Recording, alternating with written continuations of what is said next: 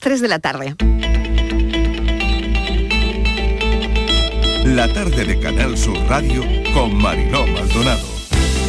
Hay la posibilidad de complementar la jornada con horario de tarde a todos estos profesionales de atención primaria en caso de que fuera necesario. Los 34 distritos están ya implementando desde enero esta jornada y tiene tanto, como he dicho, en enfermería, familia y pediatría y ya lleva una inversión económica, nada más que lo que vamos de, mes, de, mes de enero, durante de 2 millones de euros. El plan no tiene desperdicio. Para empezar, el plan no lo han consultado con ningún sindicato, con ningún profesional sanitario. La sanidad es más serio que todo esto, ¿eh? Y los profesionales se merecen también un respeto. Tanto Juanma como yo lo tenemos muy claro. Estamos en ese momento de crecimiento, tenemos que seguir. Afortunadamente Andalucía le va bien con este gobierno, lo que aspiramos a renovar este gobierno, cuatro años más. Esta es la fotografía que les puedo asegurar me acompañará si finalmente está de la mano de Dios que eh, deje de estar al lado de mi familia en el Congreso de los Diputados para asumir otras responsabilidades en Andalucía rigurosa, es una ley sólida, es una ley compacta y es una ley transversal y que está blindando la función social que debe cumplir la vivienda y que está llamada a tener una vocación de perdurar en el tiempo. Cuando me desperté ya estaba todo lleno de humo, intenté apagarlo, no hubo manera, ya un humo negro, tuve que salir de la casa corriendo sin ropa y sin nada. Yo creía que no iba a poder salir ya he salido por tal de milagro. Intentamos irnos por la escalera, pero vimos que ya había mucho humo, no sabíamos dónde estaba realmente el fuego. Nos quedamos aquí, nos encerramos en una habitación con las toallas, como siempre nos dicen, hasta que vinieron a sacarnos los bomberos.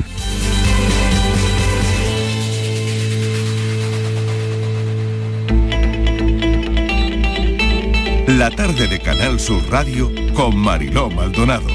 Los sonidos del día, ¿qué tal como están? De lo que se habla hoy en nuestra línea de audios, los protagonistas de la actualidad y todo lo que ha ocurrido, más o menos hasta esta hora.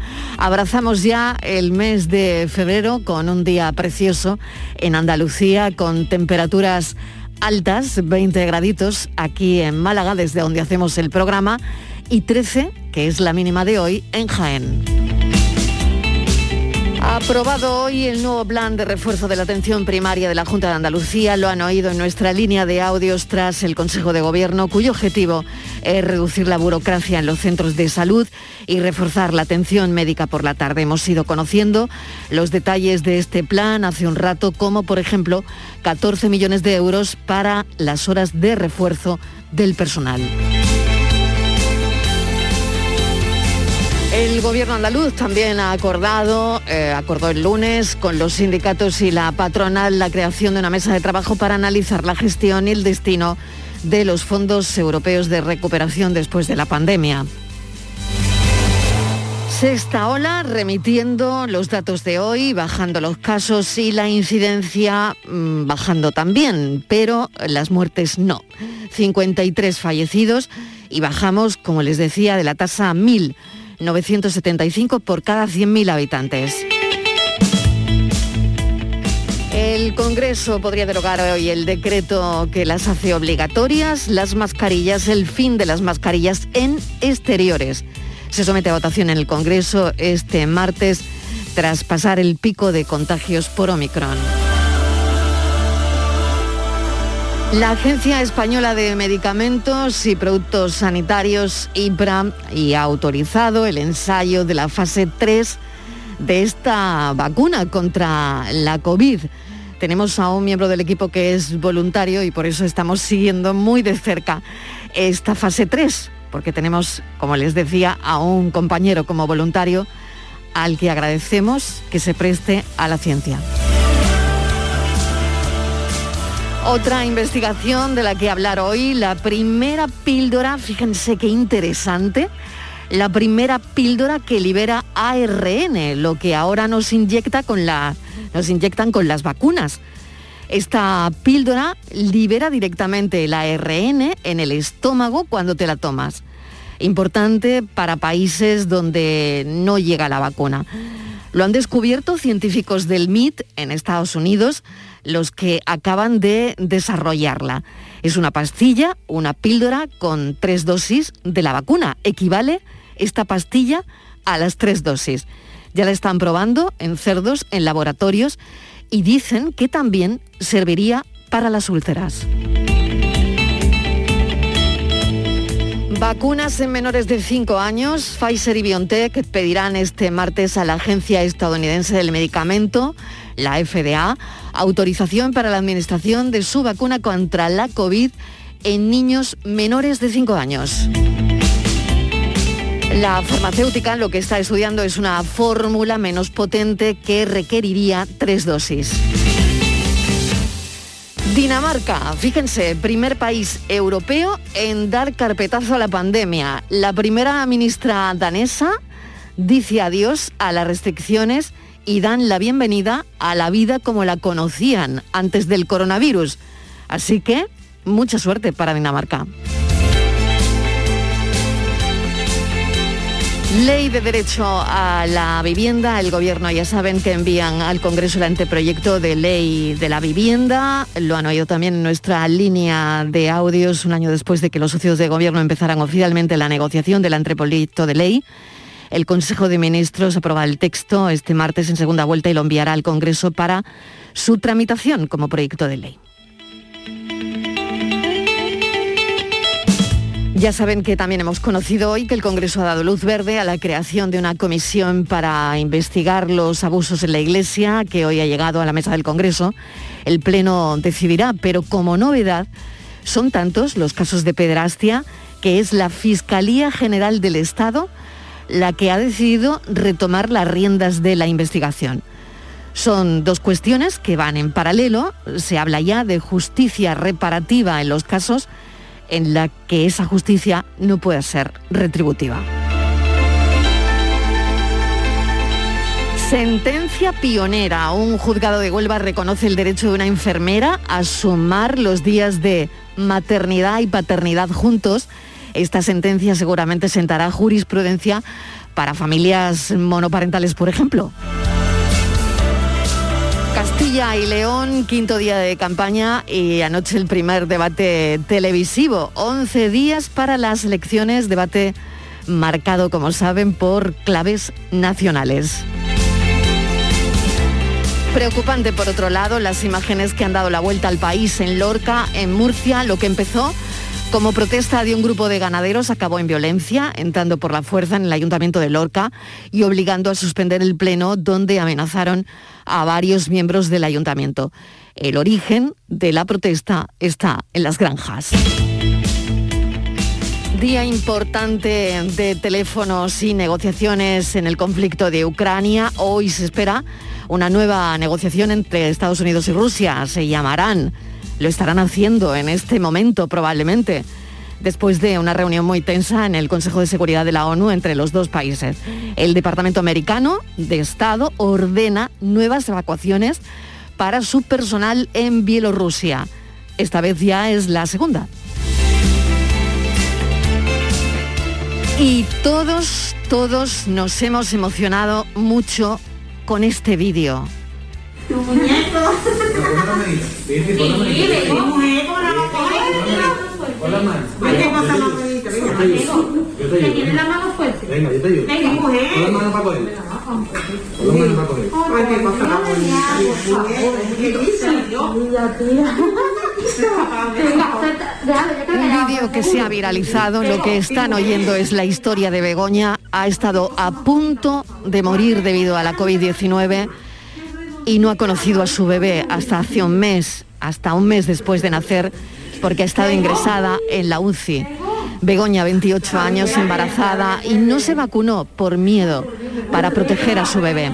Esto fue en noviembre, tenía síntomas, pero todos los test que le hacían daban negativo hasta que el último le salió positivo. El caso es que ha estado varias semanas sedada e intubada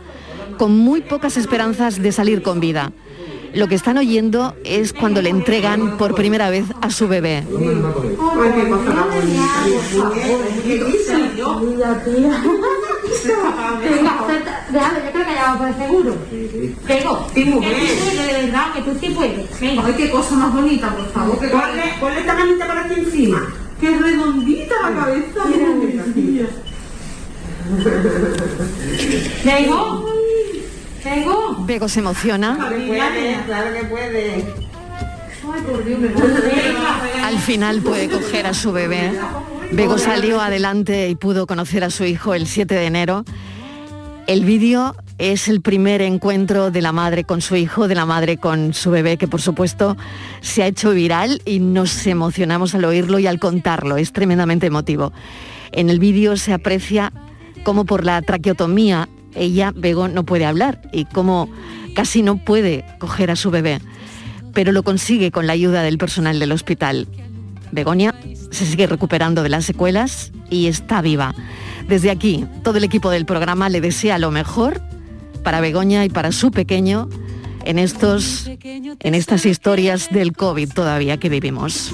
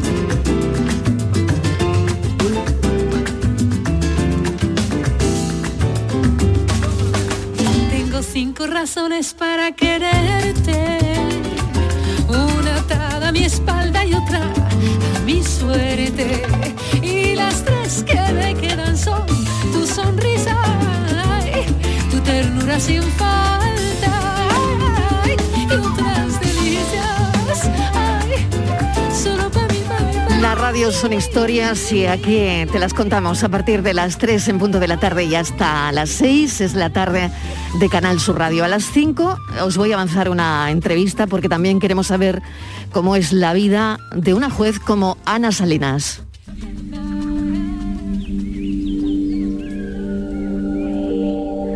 La tarde de Canal Sur Radio con Mariló Maldonado.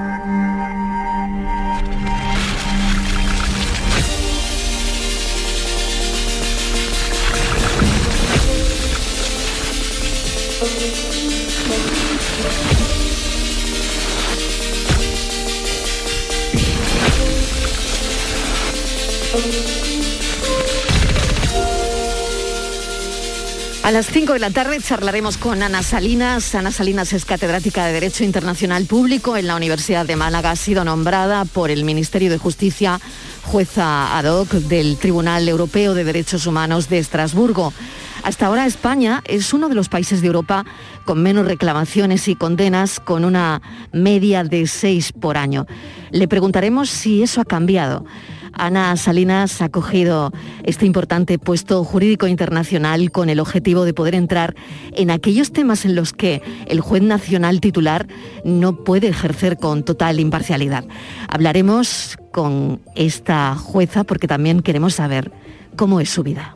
Para haber llegado hasta ahí, evidentemente uno tiene que estar al día de cómo va la jurisprudencia, tiene que estudiar mucho, publicar sobre el tema, haber estado investigando muchos años, por eso finalmente te seleccionan, porque eres una persona que si en un momento determinado tiene que entrar a actuar, tienes ese conocimiento básico, profundo, eh, global de lo que hace el tribunal y de los casos que ha producido, de la jurisprudencia que ha producido. El Tribunal Europeo de Derechos Humanos ha producido una jurisprudencia vastísima que tiene que ver tanto con eh, el sistema público en los estados como con derechos privados. ¿Cómo es la vida de una jueza del Tribunal Europeo de Derechos Humanos de Estrasburgo? La catedrática también estuvo durante dos años en el Consejo de Europa, destinada por el Ministerio de Asuntos Exteriores como asesora jurídica en materia de terrorismo.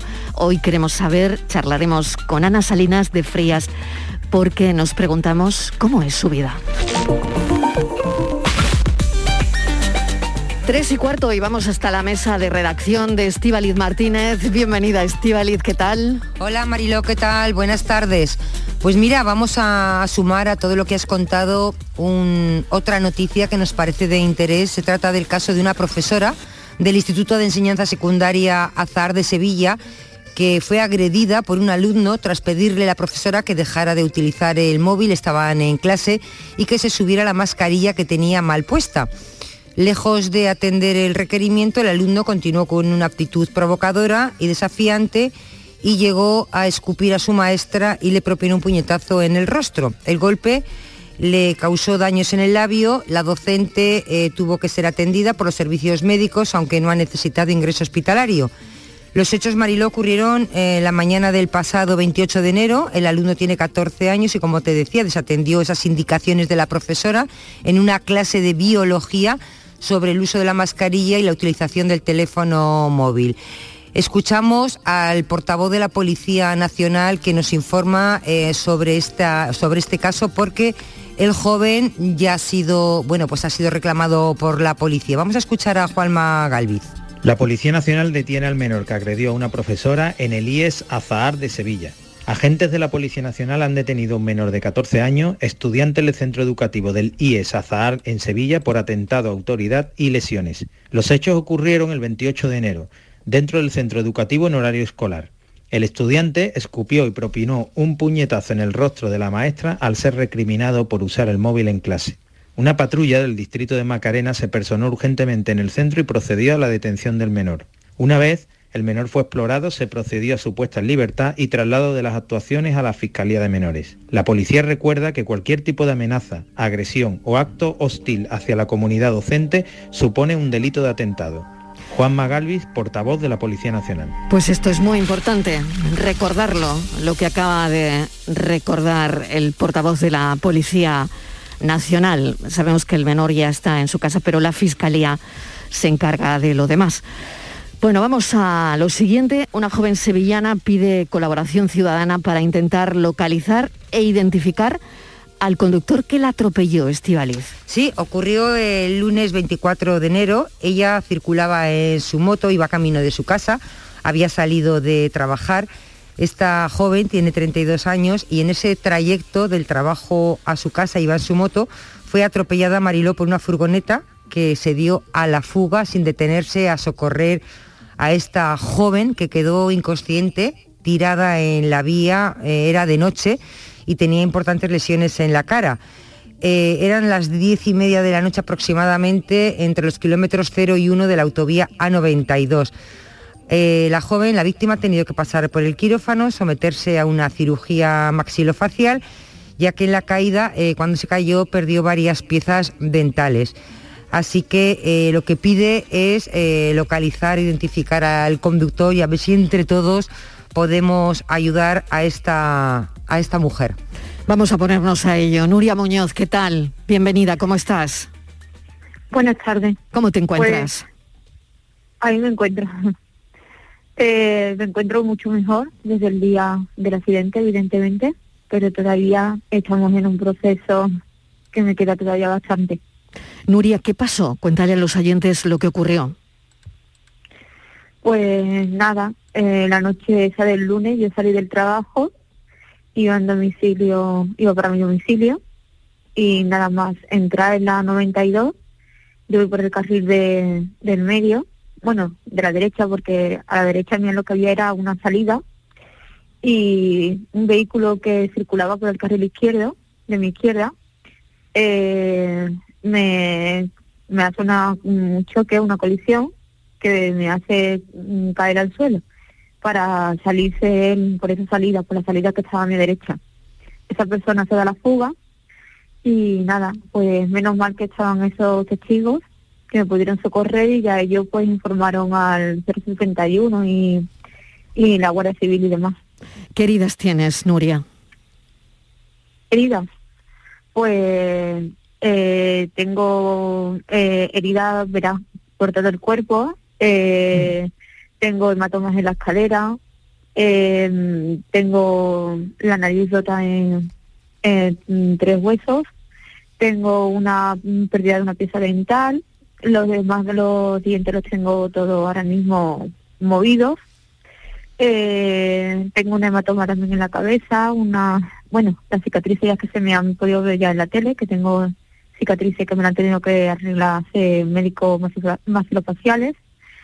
Y, y nada, eh, también el codo me dio un golpe y tengo un poquito el dedo derecho pequeño, un poquito también fastidiado, pero bueno, lo mayor parte se lo ha llevado mi, mi rostro. Nuria, imagino que ya has hablado con la policía, has denunciado, pero eh, de momento no se sabe nada. ¿Alguien vio algo? Eh, sí, cuando sucede el accidente, la Guardia Civil se presenta en el, en el hospital y le comenta a mis familiares eso, lo que, pues que mm, se va, que no se preocupen, que todo esto se va a solucionar y demás. Eso fue la noche del lunes, el sábado por la mañana ya me llamaron, me dijeron que anotara el número de atestado, que no se podía hacer nada, que solamente había una cámara en la A92 que era giratoria, que cuando se da la vuelta ya aparezco tirada en el suelo y, y nada, que no se puede hacer más nada. Y mm, claro, a todo esto mm, yo le comunico que, que claro, el, el vehículo que me colisiona el golpe coge una salida que le llega solamente a, a, a tres sitios o a un centro de transporte de Sevilla que, que está controlado por cámaras, seguridad y demás, que tienen que, vamos, que hay cámaras seguros porque está controlado por seguridad. Eh, después la otra salida es vuelta a través de la A92, que entonces lo hubiese cogido la cámara, que tuviese, vamos, que estaría mirando directamente para, para lo que es la carretera. Y después la otra salida que eh, sería al centro el Mercasevilla. Eh, es una rotonda grandísima que tiene muchísimas cámaras. A esa hora que yo tengo el accidente, que es sobre las 10 o 10 y 5 de la noche, pues con las características que dan los testigos, pues me parece a mí que es muy fácil eh, poder comprobar la matrícula de ese vehículo. Pero al parecer no se puede hacer más nada. Bueno, desde luego son, no sé, si una piensa son por lo menos 10 cámaras o más, ¿no? Las que han Sí, podido captar todo lo que nos estás contando, ¿no?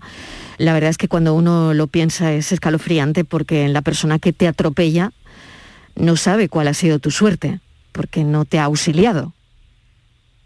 Claro, es que la Guardia Civil eh, incluso me dice que a lo mejor, incluso a lo mejor esa persona eh, no se ha dado cuenta ni que me haya golpeado.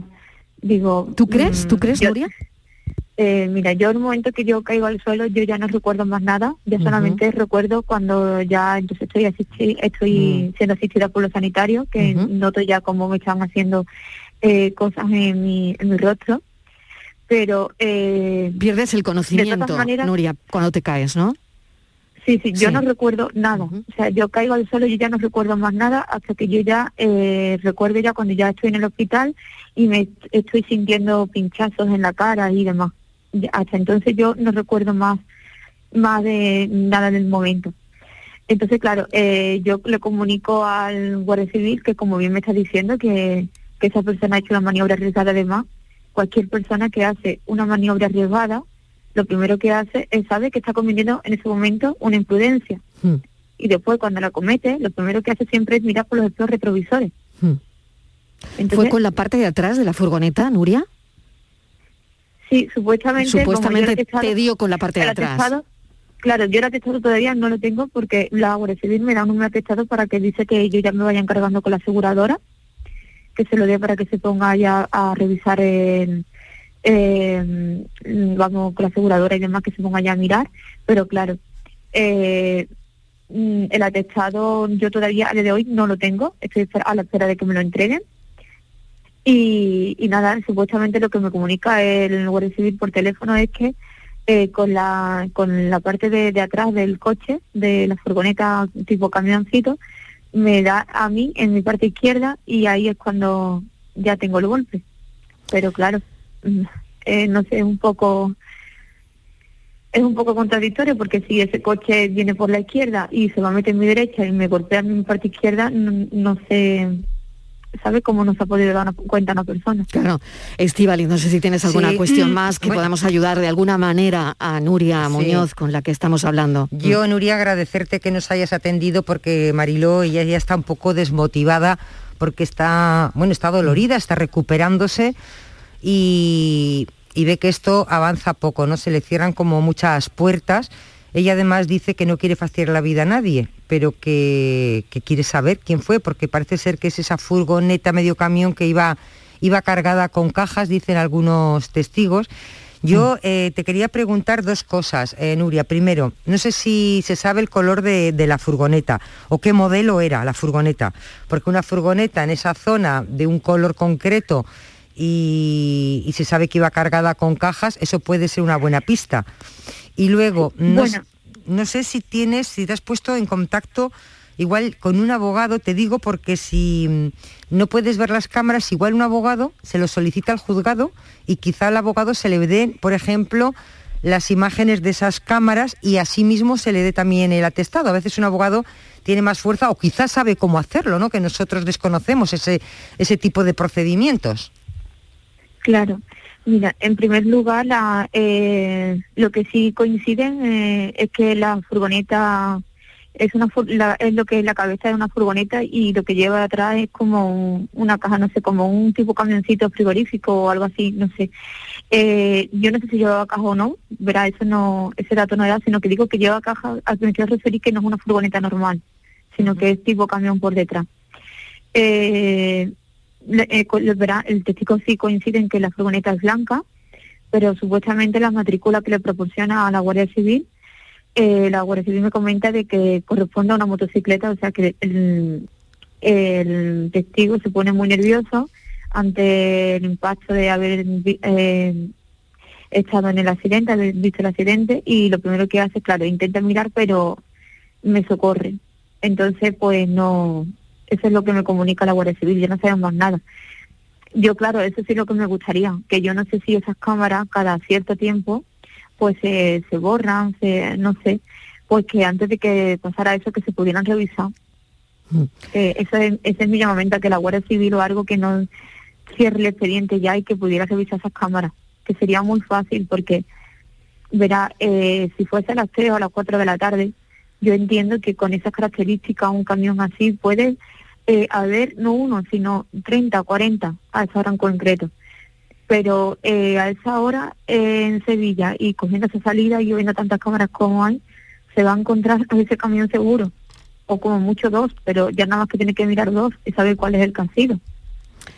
Nuria, te agradecemos que nos hayas concedido esta entrevista, charlar un rato contigo, que te recuperes, que es verdad que una cosa son las heridas, otra también el tema emocional, el, psicológico de- del impacto de lo que te ha pasado, ¿no? Te agradecemos que hayas estado un ratito con nosotros. Esperemos que la difusión que estás hoy haciendo en distintos medios de comunicación de esta casa puedan servirte para esclarecer lo que ha ocurrido. Mucha suerte, Nuria. Muchas gracias. Buenas tardes.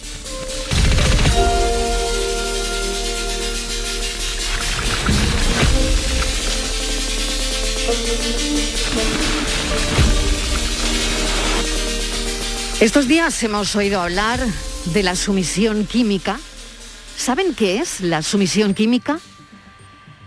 Pues verán, es un tipo de violencia en el que se droga a las víctimas para después poder agredirlas sexualmente sin que puedan recordar nada, absolutamente nada de lo que les ha pasado. Ese estado de drogadicción lleva a las mujeres a no recordar nada, absolutamente nada de lo que ha ocurrido. Y también otra cosa importante, de dudar si realmente fueron agredidas o no. ¿Qué hacer si se sospecha de que una persona ha sido sometida a sumisión química, Estivaliz? Sí, Marilo, es que eh, hay muchísimas más de las que nos imaginamos, fíjate, incluso seguramente que hay mujeres que han pasado por esta situación y no lo saben. Hay un estudio de la Universidad de Barcelona y del Ministerio del Interior, es del año pasado, del 2021, que estima, es el dato es estimado que un 31% de los actos de violencia sexual graves y sobre mujeres adultas que acuden a urgencias médicas por agresión se dan bajo los efectos de la sumisión química, que es, tú lo has contado absolutamente lo que es. En España se ha producido un incremento muy importante eh, con fines delictivos durante la última década. ¿Por qué hablamos de esto? Bueno, pues porque el pasado miércoles eh, se presentó en el Ministerio de Justicia más de 100.000 firmas que piden protocolos claros y unificados contra este delito. Eh, la campaña es, lo inició dos mujeres, una de ellas andaluza, no sé si se acuerdan, Gloria Martínez tiene 71 años, porque eh, esta mujer, Mariló, el pasado verano fue drogada y violada mientras comía en casa de unos vecinos de su piso de Estepona. Mm, tremendo, es una historia tremenda. Que un piso que le había adquirido hace unos años esta mujer, se llama Gloria, y ahí quería pasar su jubilación. Tras este incidente, evidentemente, ha vendido apresuradamente este piso y, bueno, porque se ha desbaratado su vida y sus planes. Ella dice que después del almuerzo con los vecinos que le llevaron a un piso, que la pusieron en el sofá, dice que ella no suele beber ni que había bebido casi nada, que solo dos copitas de vino, pero que perdió la conciencia durante unas tres horas en las que ella no sabe lo que pasó, dice que solo tiene algunas imágenes. A partir de ahí ella comienza una batalla para demostrar lo que, lo que había sufrido, porque es una, es una experiencia muy dramática, nos cuenta esta mujer, porque dice que como tú decías hay una amnesia y los recuerdos van y vienen como flashes, por lo que el relato que tienen no es coherente para quien lo ha sufrido. Ella, ¿cómo lo supo Mariló? Pues porque ella al final del todo, después de una pelea, decidió hacerse una prueba por su cuenta, un mes después, ella pagó cerca de 3.000 euros eh, incluida en esa prueba la custodia policial para que pudiera ser usada en un juicio. El resultado, ¿qué pasó? Pues que dio positivo en cocaína, barbitúricos y eh, bueno, ya, y a partir de ahí empezó a recoger firmas, que es lo que vimos la semana pasada. Habitualmente la sumisión química ocurre a mujeres jóvenes en contexto de fiestas o discotecas, pero le puede ocurrir a cualquiera, Mariló.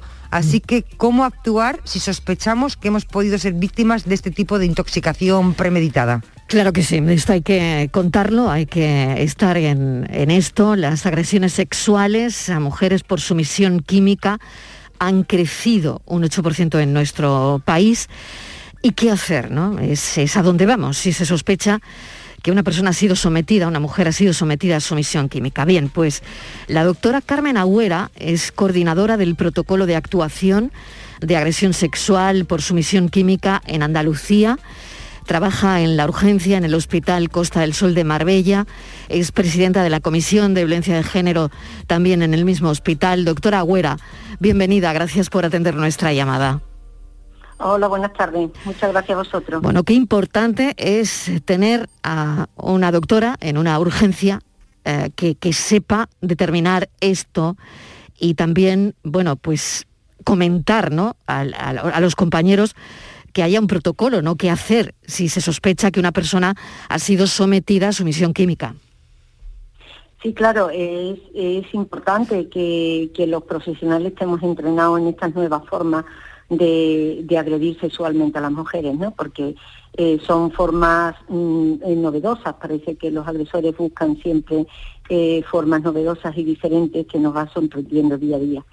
Eh, la sumisión química se utiliza tanto para agresiones sexuales como también para cualquier otro tipo de delito en los que interese anular la voluntad de la víctima, como pueden mm. ser robos o cualquier otro tipo de delito. Eh, mm, y, es importante que los profesionales sanitarios conozcamos eh, la forma mm. de presentación de, de las víctimas cuando vienen a pedir ayuda.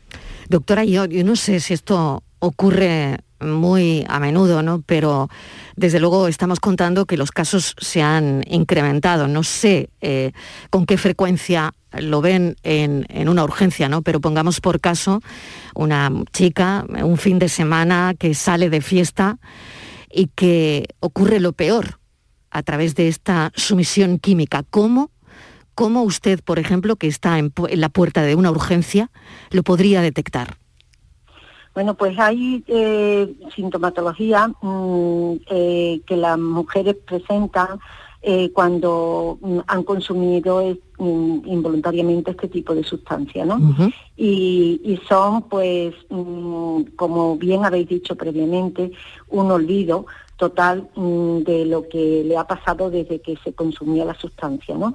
Eh, es una amnesia anterograda que se llama y también eh, mm, eh, poco a poco va recordando lo que le ha ocurrido pero como si fueran flashes, de forma que es imposible que encuentre una coordinación en lo que le ha ocurrido. Ella misma no puede ordenar concretamente el relato y eso hace que al no poder ella ordenarlo le sea muy dificultoso contarlo y por lo tanto creíble. Ella misma se va sintiendo culpable y se va sintiendo creíble, increíble mm. eh, hacia los demás de lo que le ha pasado. Aparte de que algunas otras sustancias mm, algunas en particulares pueden producir pues dilatación de las pupilas, pueden producir enrojecimiento de la piel, eh, mm, otras veces pueden producir mareos, cefalea, en fin, ya cada sustancia puede tener también algunas particularidades, pero sobre todo lo importante es el efecto a nivel del sistema nervioso central que produce esa amnesia y además esa anulación de la voluntad. Mm. Es decir, el agresor domina por completo la situación y la víctima se convierte en, eh, una marioneta y obedece las órdenes eh, sin pensar, sin, poder reflexionar siquiera, sin esa capacidad de reflexión para poder decidir. Doctora Agüera, luego está la comunicación, ¿no? Cuando una persona o una chica llegue, eh, o una mujer mayor, ¿no? como en este caso que nos contaba nuestra compañera Estíbaliz, ¿no?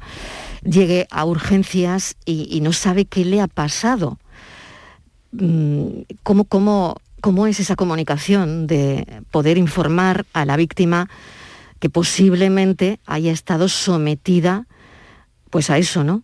A, la química, ¿no? Sí, claro, eh, lo importante, como en todos los casos de violencia de género, es la empatía. La empatía que el profesional eh, tiene que tener con la víctima, porque esta mujer viene, mm, ha pasado una experiencia extremadamente dramática mm. y, necesita que sea comprendida y que sea escuchada. Entonces, eh, esa empatía es la que nos hace poder escucharla con paciencia y darnos cuenta de lo que está diciendo mm, y poder devolverle esa tranquilidad que ella necesita para que se sienta en un lugar de confianza y pueda contar el relato tal como ella lo está sintiendo y sin miedo, sin vergüenza y sin culpa, ¿no? Porque esas son las tres factores que fundamentalmente hacen que ella tarde en pedir ayuda, porque e, ella tarde en decidir porque ni ella misma se cree lo que le está ocurriendo, ¿no? Tremendo. Desde luego, es, doctora, es, es una cosa alucinante, la verdad, que, que cuesta creer, pero que esto, esto está pasando, ¿no? Y por eso lo estamos contando porque hay que alertar alertar de, esta historia. Estivaliz, incluyo en la conversación a Estivaliz Martínez. Estivaliz, Doctora, eh, buenas tardes. Entre las recomendaciones que, se dan en, un mm. supuesto caso, dicen que se recomienda que no se duche la persona, que no se cambie de ropa interior, no, no enjuagarse la boca, lavarse, tampoco lavarse los dientes, y demás por si pueden quedar restos ¿no? de, semen de esta agresión. Pero claro, si una persona no sabe que ha sufrido una violación por sumisión química, ¿cómo va a hacer? Claro, no es consciente de nada de esto, ninguna recomendación de esta le sirve. Claro, eh, efectivamente, si ella no, no mm, es consciente de que le haya podido mm, ocurrir una agresión sexual, pero sin embargo, ella sí puede notar en su cuerpo algunos cambios llamativos, como mm, la ropa que se le haya encontrado eh, mal puesta o rasgada, o que se haya encontrado en un lugar en el que ella no sabe ni cómo ha llegado allí. A veces nos relatan que se encuentran en la cama con alguien encima y no saben, no tienen fuerza siquiera para quitárselo de encima y no lo conocen. O, que se ha encontrado en un piso con dos o tres eh, mm, personas y que no sabe de qué forma llegó allí, en la cama o en cualquier otro sitio. Entonces, esos son mm, signos indirectos ¿no? que te pueden hacer pensar que algo ha ocurrido.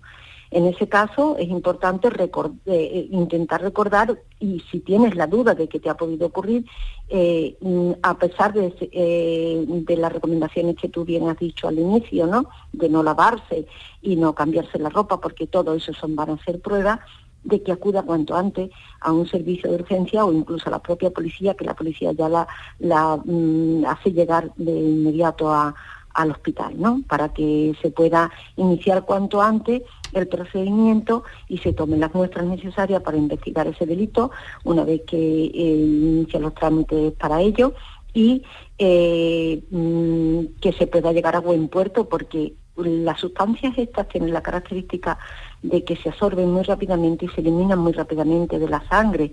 Entonces, cuanto antes se tomen las muestras, más posibilidades de éxito hay. Doctora Carmen Agüera, le agradecemos enormemente que nos haya atendido. Esto mm, sirve. La radio tiene que ser útil y esto lo es, es servicio público y es alertar a personas, eh, sobre todo a mujeres, que esto está ocurriendo. Mil gracias por habernos atendido y agendamos su, su teléfono por lo que pueda ocurrir y yo creo que este asunto deberíamos abordarlo a fondo coordinadora de protocolo de actuación de agresión sexual por sumisión química en Andalucía. Gracias, un saludo, doctora Agüera. Muchas gracias a ustedes por, por hacerlo posible. Gracias. Gracias.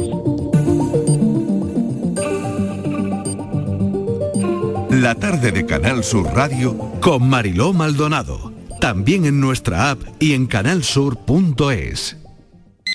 Buenos días. Hoy es 23 de diciembre, Día del Pequeño Comercio. Si tienes que hacer un regalo, aprovecha. Buenos días. Hoy es 4 de enero, Día del Pequeño Comercio. ¿Has probado a comprar por WhatsApp? Buenos días. Hoy es 9 de febrero, Día del Pequeño Comercio. Acércate a tu tienda y déjate asesorar por auténticos profesionales. Hagamos que todos los días sean el Día del Pequeño Comercio. Haz tu compra hoy mismo en persona o en su tienda online. Junta de Andalucía. Mari, ¿lo sientes? ¿Si siento qué? El amor, las mariposas. ¿Pero qué mariposas? ¿Pero qué dices, José Antonio? Este 14 de febrero siente el amor con el cupón diario de San Valentín y podrás ganar 55 premios de 35.000 euros y 3.000 euros al mes durante 25 años con la paga. Y además, si entras en cuponespecial.es podrás conseguir cientos de románticos regalos. Cupón diario de San Valentín de la 11. ¿Lo sientes? Bases depositadas ante notario. A todos los que jugáis a la 11, bien jugado. Juega responsablemente y solo si eres mayor de edad. Vete a dormir con una sonrisa, con el show del comandante Lara. El humor más travieso, los invitados más divertidos, las mejores versiones musicales de Calambres. El show del comandante Lara, los domingos en la medianoche después del deporte. Quédate en Canal Sur Radio, la radio de Andalucía. La tarde de Canal Sur Radio con Mariló Maldonado. Siempre hay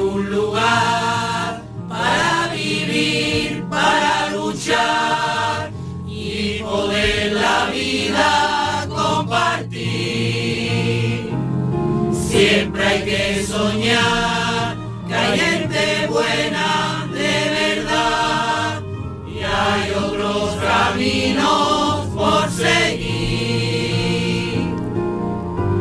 La solidaridad que se abre paso. Lo oyen, ¿verdad? Bueno, el 9 de marzo se celebra la gala benéfica Dame tu mano a favor de las personas con discapacidad intelectual. Va a ser en el Teatro Cartuja Center en Sevilla con la participación de artistas como Joana Jiménez, como Arcángel y Argentina Estivaliz. Sí, la gala va a ser presentada, Mariló, por compañeros de esta casa, por el Yuyu y el comandante Lara. Es una gala que ha organizado la asociación Colibrí. Esta asociación, Mariló, cuenta con casi 180 socios. ¿Y a qué se dedica? Bueno, pues lo que, lo que hacen es, Mariló, que cogen, tienen chicos y chicas de 16 años hacia adelante.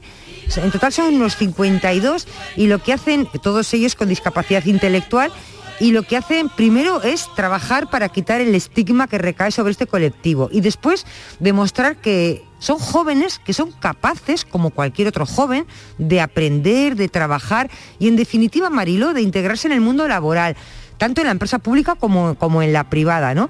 Así que en, esta, e- en este objetivo, en este fin, trabaja esta asociación que ha, que ha organizado esta gala el día 9 de marzo y que, bueno, pues que vamos a estar todos allí para que consigan esos beneficios y seguir formando a todos esos jóvenes. Claro que sí, María José Ruiz Leal es la presidenta de la Asociación Colibrí. María José, bienvenida, ¿qué tal? ¿Estáis contentos?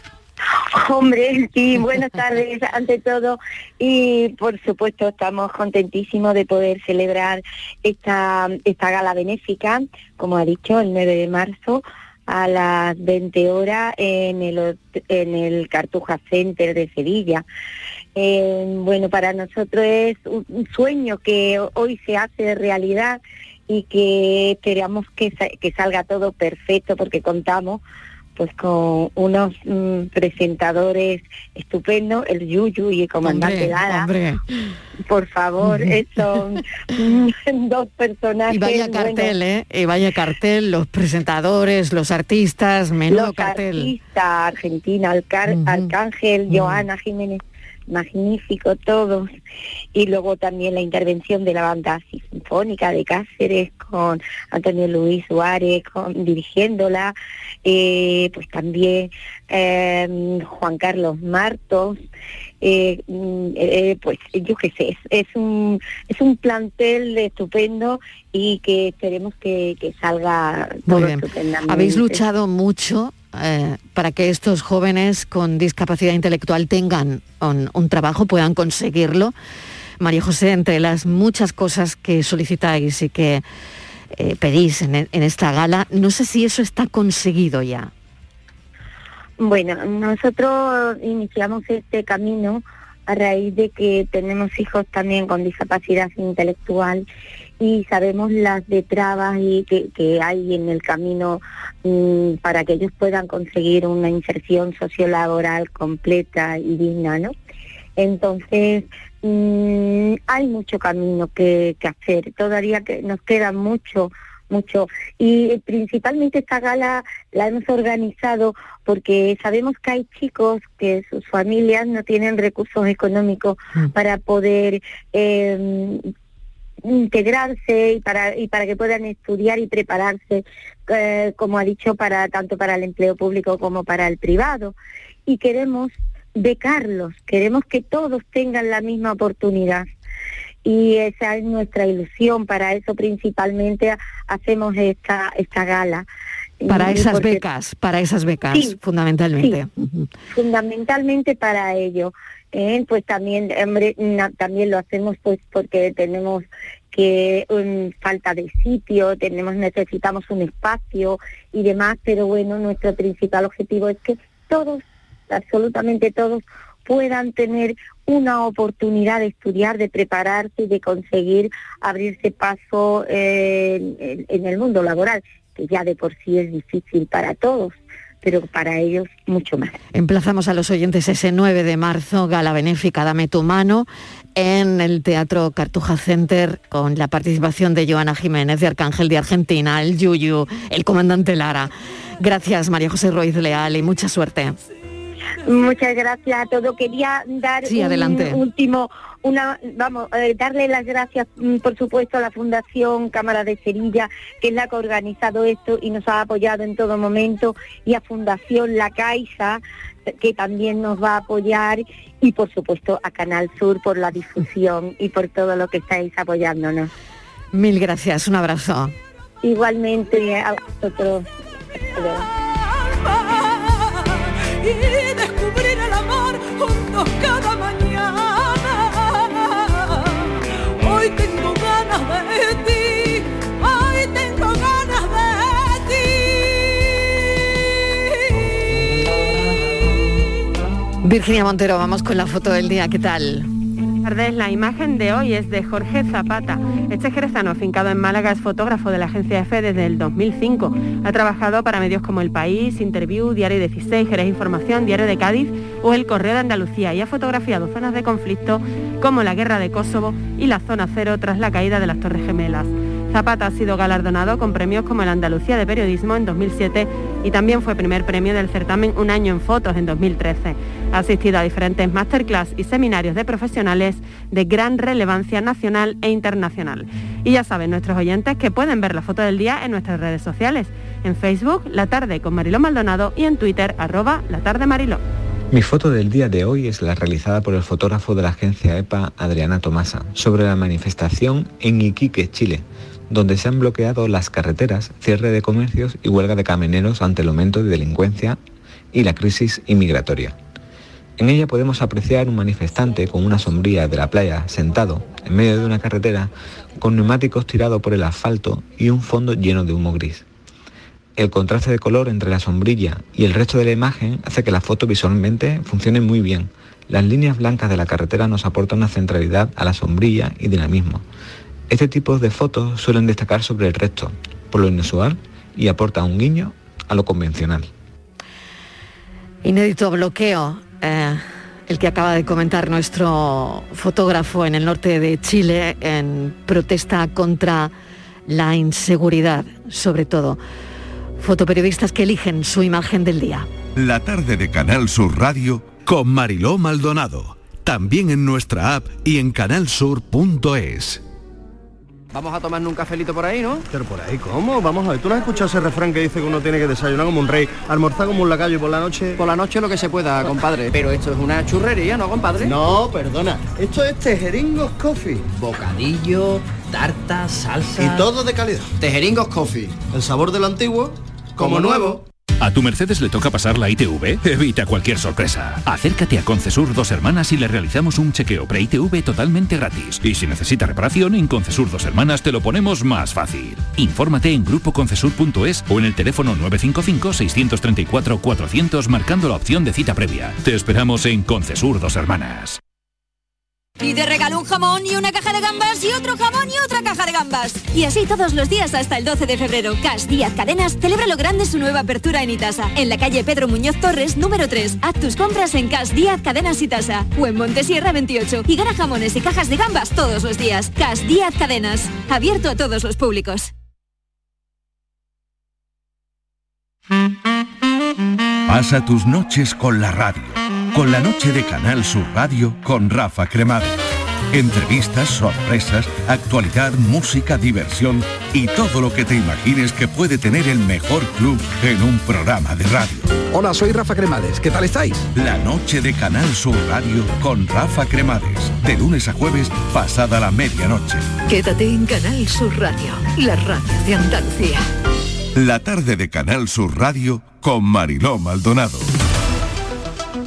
Estos son nuestros teléfonos 95 1039 105 y 95 1039 16. Y hoy con nosotros el abogado José Carlos Cutiño, delegado de la OCU en Andalucía. Virginia, y tenemos un, consultas que, que atrasadas Eso incluso, es, ¿no? consultas que resolver de la semana pasada. Bueno, sí, pues vamos con ello. Cutiño, ¿qué tal? Bienvenido. ¿Cómo estás? Hola, buenas tardes. Bien, ¿todo bien? Ay, todo bien. Todo bien, afortunadamente. Bueno, pues si te parece, vamos a pasarte la primera consulta. Venga.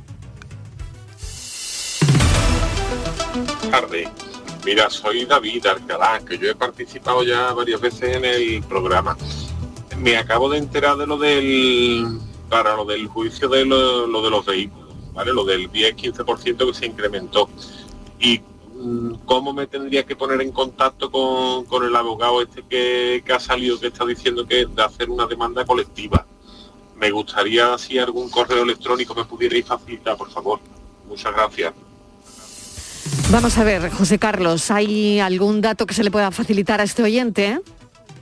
Pues sí, es muy fácil. A través de, la web de OCU directamente se puede registrar en la campaña donde simplemente aportando un- unos datos mínimos eh, se puede dar de alta ya para recibir cualquier tipo de información y también recibirá la información sobre la interposición de la demanda que además probablemente se articule en un plazo relativamente breve. Quiero decir relativamente breve porque como ya comentábamos hay que esperar que salgan todas las resoluciones del Tribunal eh, y a partir de ahí presentaremos esas demandas a través de, ese procedimiento colectivo. Como decía el otro día, vamos a procurar que no tengan ningún coste para los usuarios de entrada, es decir, que no tengan que hacer ninguna provisión, eh, con lo cual solo pagarían si no se condena posteriormente en costas a las propias demandadas con, con un porcentaje de lo que recuperaran. Pero en cualquier caso, eh, a través de la plataforma en la web, eh, registrando sus datos, dándose de alta como simpatizante de OCU, perfectamente a partir de ahí comenzará a recibir la información actualizada sobre la demanda. Muy bien, vamos con la siguiente.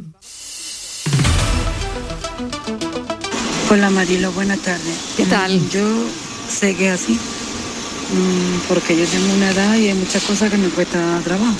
Tengo que recurrir siempre a mi familia, a mis, a mis hijos jóvenes. Pero lo que tampoco entiendo es que la gente se pongan con los trabajadores de cualquier caja o banco como energúmenos. De ellos no es la culpa. Ellos tienen un director y ese director tiene otro. Entonces, como tengo familiar mm, directamente, también lo pasan mal, porque no se pueden mover de su sitio, porque tienen a alguien que le mande y lo pagan también con ellos. Insultos y cosas que por ahí tampoco acepto yo cómo va la historia. Así que ya está. María de Huelva, buenas tardes, un beso. Bueno, es una reflexión de María de Huelva de un tema que tratábamos eh, el otro día, eh, el asunto de los mayores y la historia de, la banca online, ¿no? Eh, al final, bueno, pues creo que la campaña ha sacudido, pues sobre todo yo creo que alguna que otra conciencia, ¿no? Soy viejo pero no tonto. En fin, no sé qué te parece, José Carlos. Pues sí, yo, estoy absolutamente de acuerdo. ¿eh? Y nosotros desde el principio hemos puesto de manifiesto que el problema no era solo para los usuarios. Se han quitado muchísimos puestos de trabajo y quienes trabajan ahora mismo en la banca lo hacen también bajo unas circunstancias de tensión que evidentemente responden a esos nuevos modelos eh, de negocio que están diseñando pues quienes la dirigen. ¿no? Y, evidentemente son ellos, al, al final es la primera línea de batalla la que tiene que aguantar las tensiones que se generan en el sistema y no son los que tienen evidentemente la culpa. Hacen lo que pueden, lo que les dejan y colaboran en la medida de lo posible, pero con las restricciones que hablábamos, esas limitaciones a la hora de hacer ingresos o retiradas por ventanilla, esas dificultades a la hora de poder prestar un asesoramiento eh, en unas condiciones de tiempo, bueno, pues evidentemente son ellos los primeros en padecerla y aquí estamos apostando todo por la calidad la atención y desde luego para eso tienen que estar eh, los profesionales del sector eh, lo suficientemente respaldados para poder dar respuesta a las demandas de los usuarios. Muy bien, pues vamos a seguir adelante con más asuntos, Virginia. Pues así, porque así es, Marilo, porque hablábamos ahora de bancos y vamos a seguir hablando de pagos y de, de dinero, al fin y al cabo. Eh, según una encuesta de la OCU, el 79% de los españoles, el 79%, emplean medios de pago online. A la cabeza, la aplicación Bizum, con un 63%, muchos la, la conocemos. Seguido de Fíjate, por un lado, lo que estamos contando es, y, por, otro lado, lo que acabamos de, de comentar, ¿no? Mm. Pues le sigue PayPal y aplicaciones móviles. eh, además de, de pago, específicamente de pago. Además, apenas un 2% de esos usuarios han tenido problemas de seguridad. Es una cifra muy baja, José Carlos. Son bastante seguros estos métodos de pago. Bueno, yo, yo relativizaría un poco la, la cifra. Es verdad que llegamos casi al 80%, quiere decir que la penetración ya de, eh, de los medios de pago digitales es brutal. Eh, lo que comentaba Bizum se ha convertido ya en, en una herramienta habitual, sobre todo para los más jóvenes. A algunos todavía nos cuesta trabajo. Yo soy más de la, de la tarjeta eh, que, que de, este tipo de, medios, pero es verdad que queda un 20% prácticamente de usuarios que no utilizan estos medios digitales y que realmente se identifica. Estamos hablando de muchísima gente que no, que no acceden todavía a estos sistemas, que siguen utilizando el efectivo, que tienen más dificultades para entenderlo. Respecto a las incidencias, Hombre, entre un 2 y un 3%, eh, evidentemente sobre el volumen total de las transacciones es una cifra muy baja, quiere decir que hay un alto nivel de seguridad, pero también es cierto, y lo hemos comentado algunas veces, que cada vez estamos recibiendo más reclamaciones por fraudes online. Es decir, no directamente relacionado con estos medios de pago, pero sí con el acceso a nuestros datos de, tarjetas, de cuentas, etcétera, a través de distintas fórmulas, el phishing, los SMS, incluso los WhatsApp. Quiere decir eh, que hay que trabajar más en la seguridad y, ahí sí lo que lo tenemos claro a la hora de recomendar que se reclame siempre, porque solo cuando el usuario comete una negligencia flagrante, y cuando digo esto quiero decir que es prácticamente dar a ciegas sus claves de operación, puede atribuirse la responsabilidad y por lo tanto no están obligadas las entidades bancarias a respaldarla. Eh, hablamos de Bizum, pero también hay otra serie de aplicaciones, sigue estando PayPal con un 45% de uso eh, y otras apps de, móvil como puede ser el Apple Pay o el Google Pay, ¿no? Realmente se están popularizando cada vez más estos sistemas de pago y, y creciendo en la misma medida que lo están haciendo eh, el comercio electrónico. Y rápidamente, José Carlos, recomendaciones a los usuarios de estas aplicaciones. Eh, pues sobre todo eh, hay que mantener siempre actualizado el software del móvil y del ordenador, si es necesario con antivirus, no usarse redes de wifi pública nunca para los pagos, no facilitar de ninguna manera a terceros los datos de la tarjeta y en el caso de los Bizum, pues evitar usarlo para pagar a desconocidos, ya que al ser sistema de transferencia instantánea, eh, pues es imposible recuperarlo si lo hacemos. Muy bien, José Carlos, mil gracias. Hasta la semana que viene que tendremos seguro más Gracias asuntos. Esto surge, los asuntos de consumo surgen cada día. Un beso, cuídate mucho. Besos. Virginia, muchísimas gracias. Voy preparando el café mientras suenan las noticias. Hoy además tenemos psicocafé. Hasta ahora.